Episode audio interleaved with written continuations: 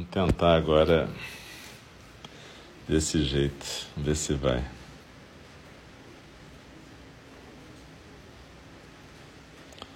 Vamos tentar ver se vai agora. Alô?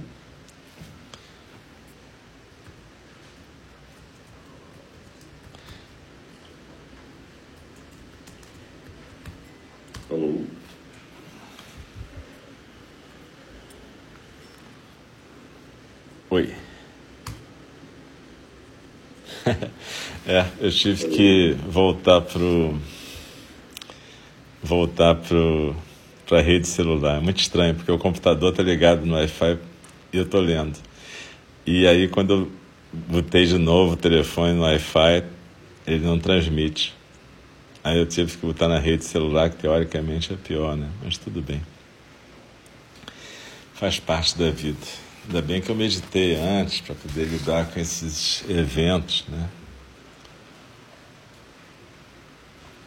E com os estados afetivos que isso provoca. Mas enfim. Então, boa noite de novo. A gente está no, segundo programa de hoje, quarta-feira, dia 12 de maio. Sou o Alcio e a gente vai para a fala do Dharma agora. A gente está estudando aquele livro Aberto ao Desejo, do Mark Epstein, junto com outro livro onde tem meditações, que é um livro sobre luto e, e trabalho do luto, né? E também e também é, o livro da Rochi, Presente no Morrer. Né? Então, na verdade, aqui está chovendo bastante, aqui em Copacabana, curioso. Não sei se é por isso, mas computador está funcionando. Então, é, eu lembro que a fala do Dharma é uma forma de prática de meditação também. Então, teoricamente, a gente fica na mesma postura, seja na, na cadeira, na forma ocidental, seja na almofada. A gente recita o verso da abertura do Dharma, que é um verso de uma intenção da gente também estar aqui na presença plena, como eu falei na prática da meditação. E depois a gente no final recita os quatro votos dos Bodhisattvas três vezes, que é para dar aquela onda da nossa vida nessa semana, uma vida de Bodhisattvas. Então, pessoal, a gente vai começar e uma boa noite, muito obrigado por vocês estarem aqui e novamente desculpem essa confusão.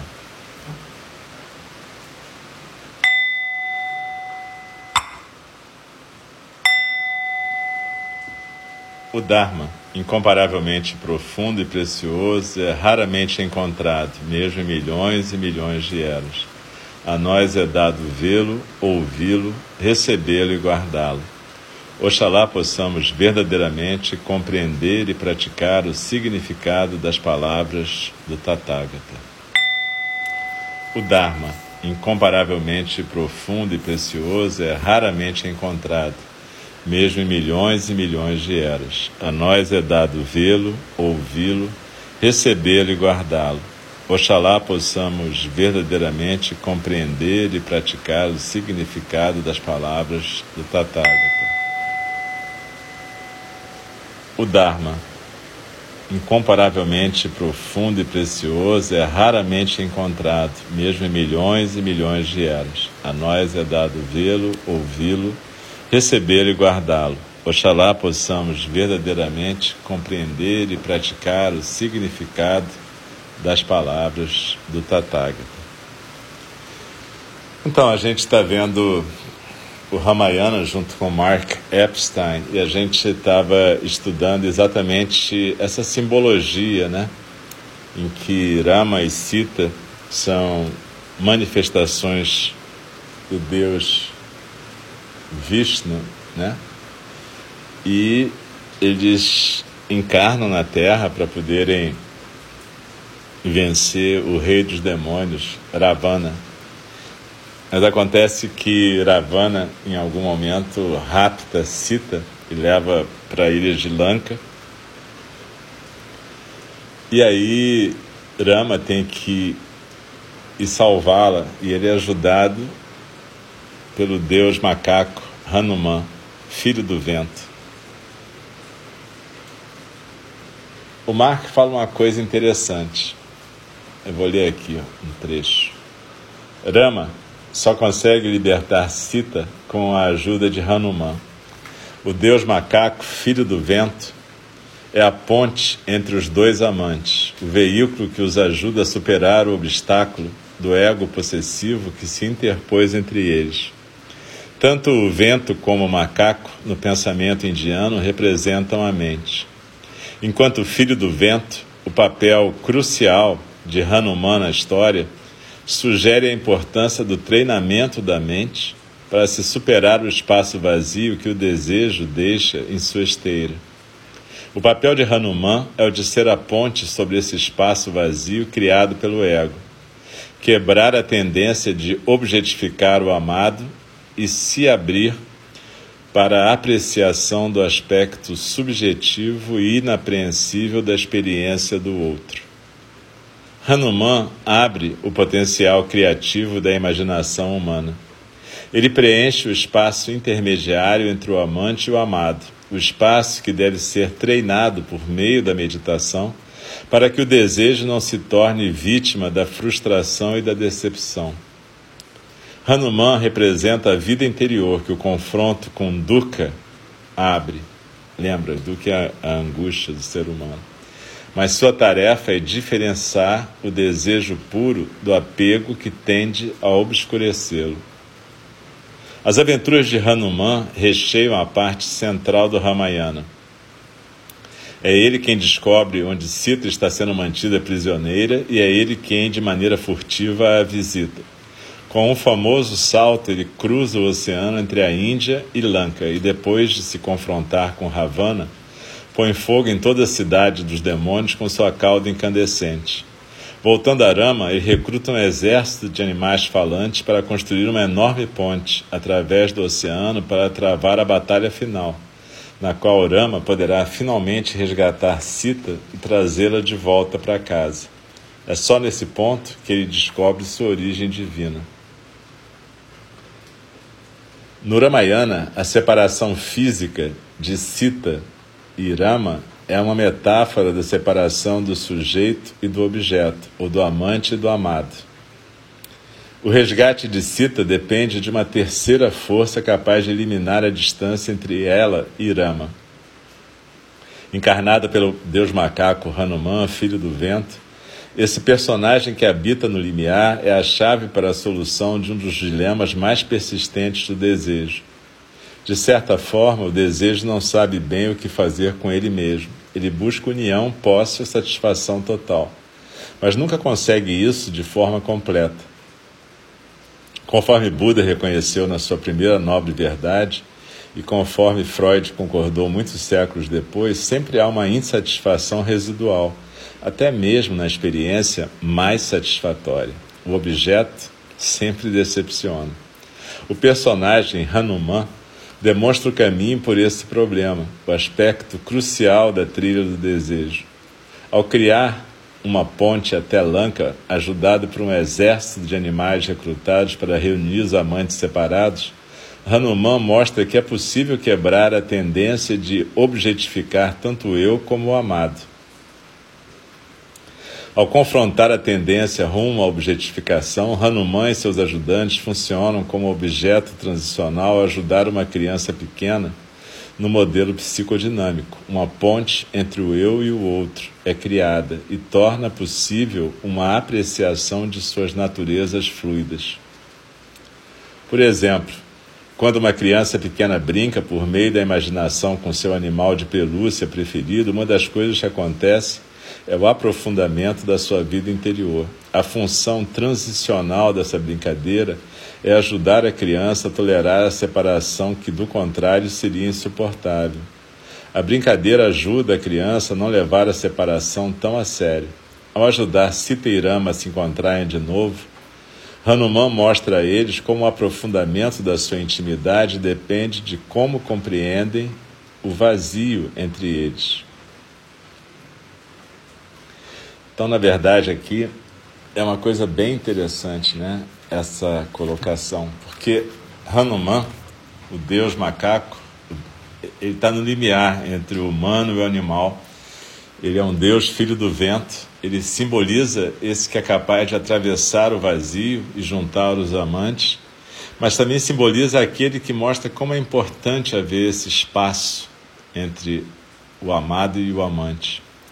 Enfim, é, Hanuman mostra a necessidade que existe da gente não transformar o desejo em apego, a necessidade de haver esse espaço, um espaço que sim simboliza falta, mas também simboliza o espaço onde a imaginação humana cria a relação.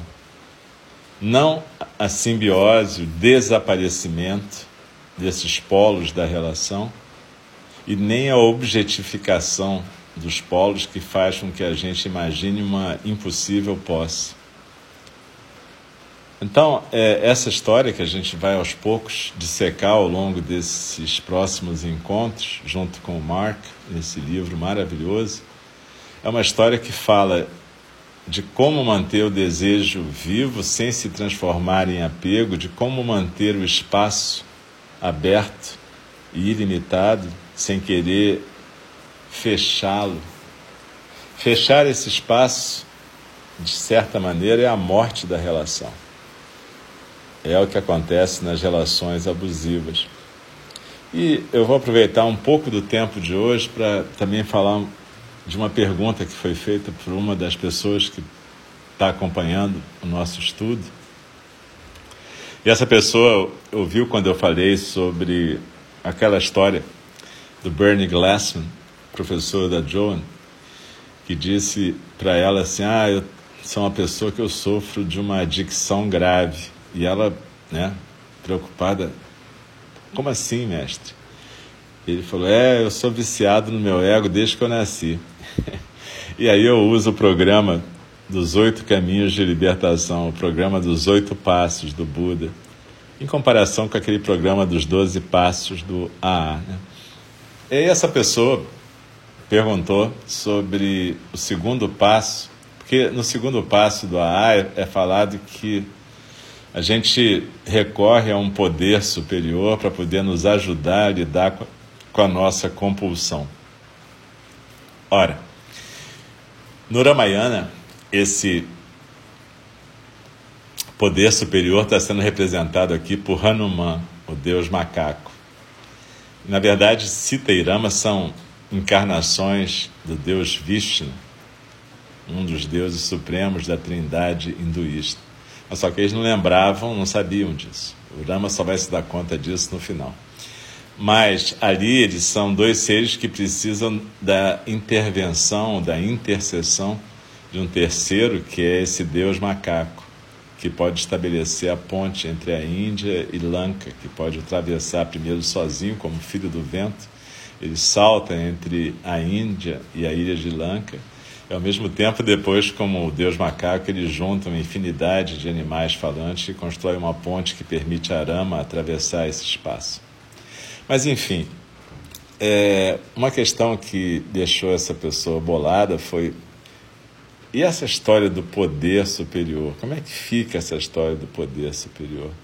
Porque, afinal de contas, tem muita gente que não acredita em nenhum poder superior. Né? Como é que você pode falar do segundo passo nesses grupos de autoajuda, como a ANA, comedores compulsivos anônimos, quando você fala dos 12 passos, você fala de um primeiro passo, que é aceitar a sua compulsão, aceitar o seu estado de dependência, o seu estado de apego, né?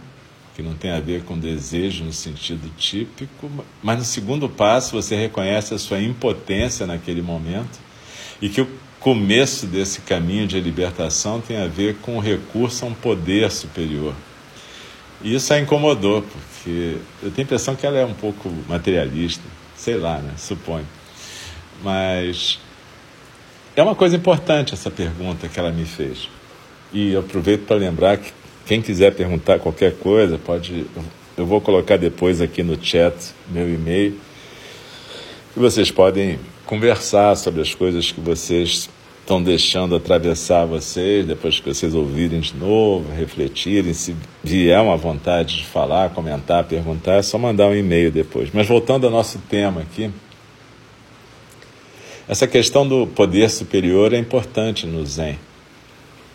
Na verdade, é uma questão importante no Dharma, né?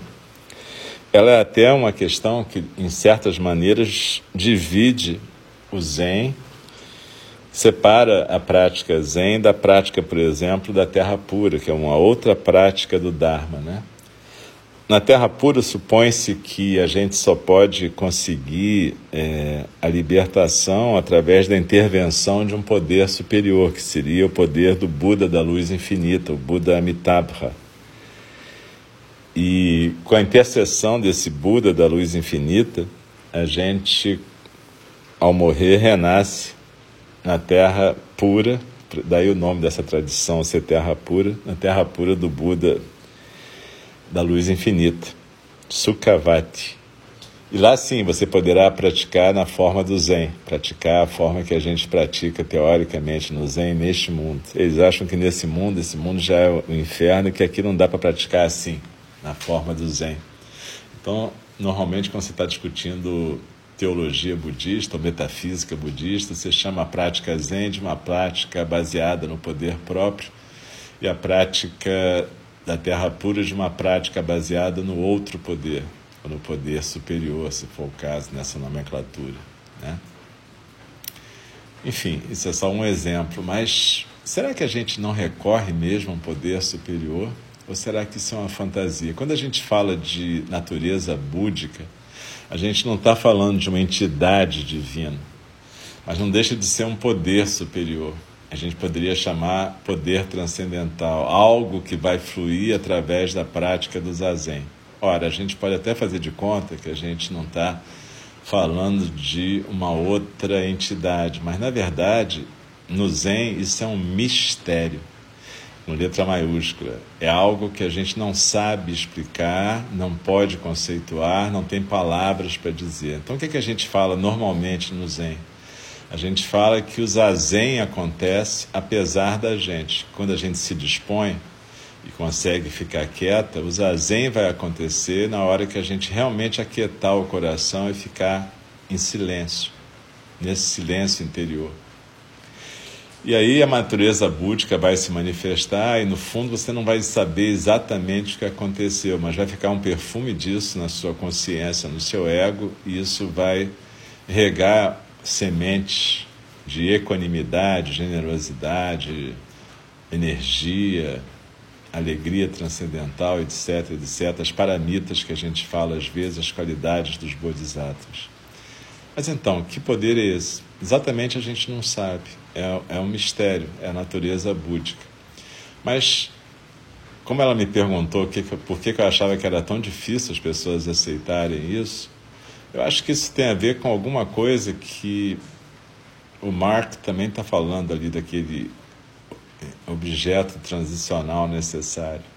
A gente é muito arrogante. Isso tem a ver com o narcisismo da gente. Tantas pessoas que se dizem crentes e acreditam que sabem o que é Deus, a realidade do além, essas coisas todas. Quantas pessoas que dizem que não existe Deus que não existe nenhum poder diferente, que tudo que existe é o que a gente percebe materialmente, ou com microscópio, com telescópios.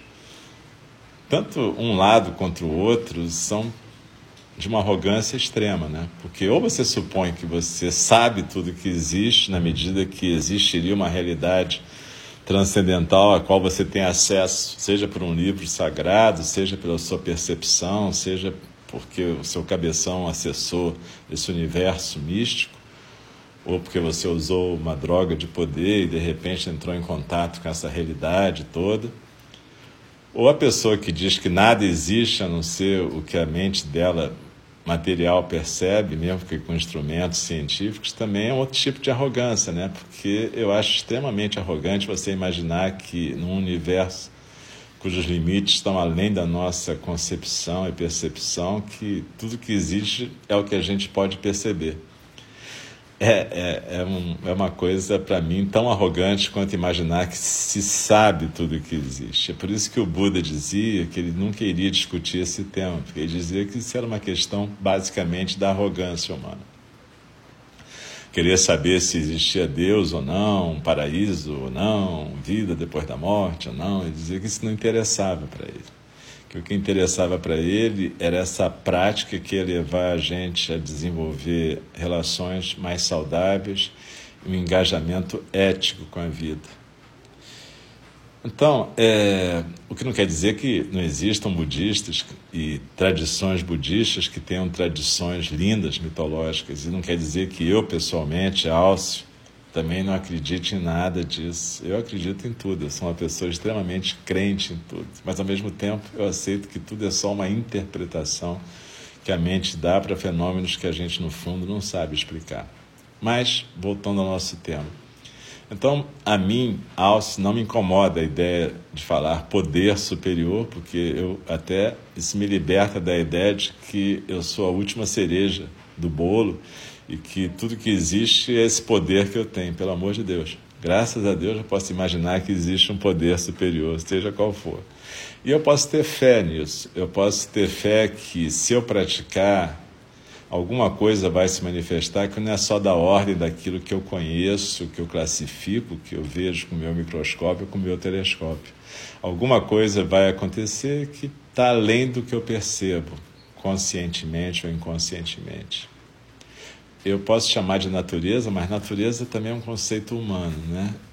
O que eu posso dizer é que eu tenho fé nessa existência mais ampla do que simplesmente a minha percepção consciente ou inconsciente me mostra. Então eu acho que a sabedoria desses grupos de autoajuda, quando falam dos 12 passos e colocam no segundo passo o poder superior, é que entende-se que existe algo além do que a gente percebe. Que a gente faz parte de uma rede, uma rede de seres Tá, pode ser só os seres vivos, mas enfim, a gente está incluído num ecossistema muito mais amplo do que a nossa mente percebe. Seja lá o que for esse poder superior, como eu te disse, para nós no Zen é um mistério. Mas seja o que for, é algo além. Eu tenho fé nisso. Eu trabalho com gente que está morrendo, eu sei que isso me ajuda e ajuda as pessoas também.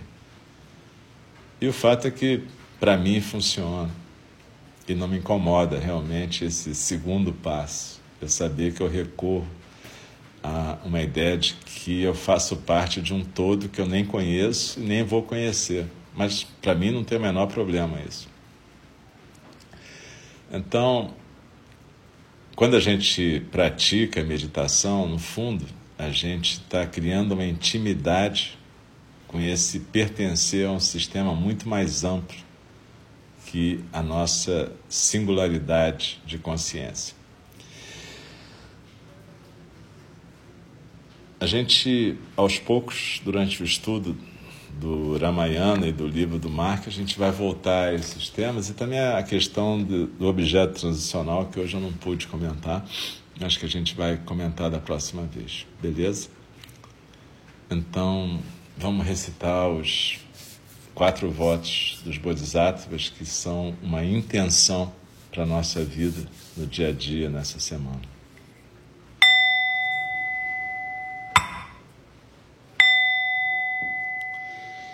As criações são inumeráveis, faço o voto de libertá-las.